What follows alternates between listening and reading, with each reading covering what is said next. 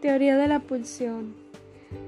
En esta teoría las conductas de las personas reflejan metas a largo plazo, como encontrar un trabajo, viajar alrededor del mundo, obtener un grado académico, etc.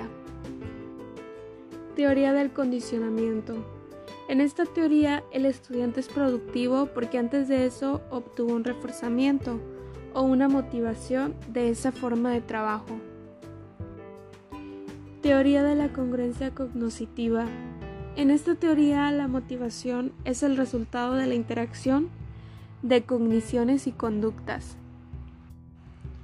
Teoría humanista.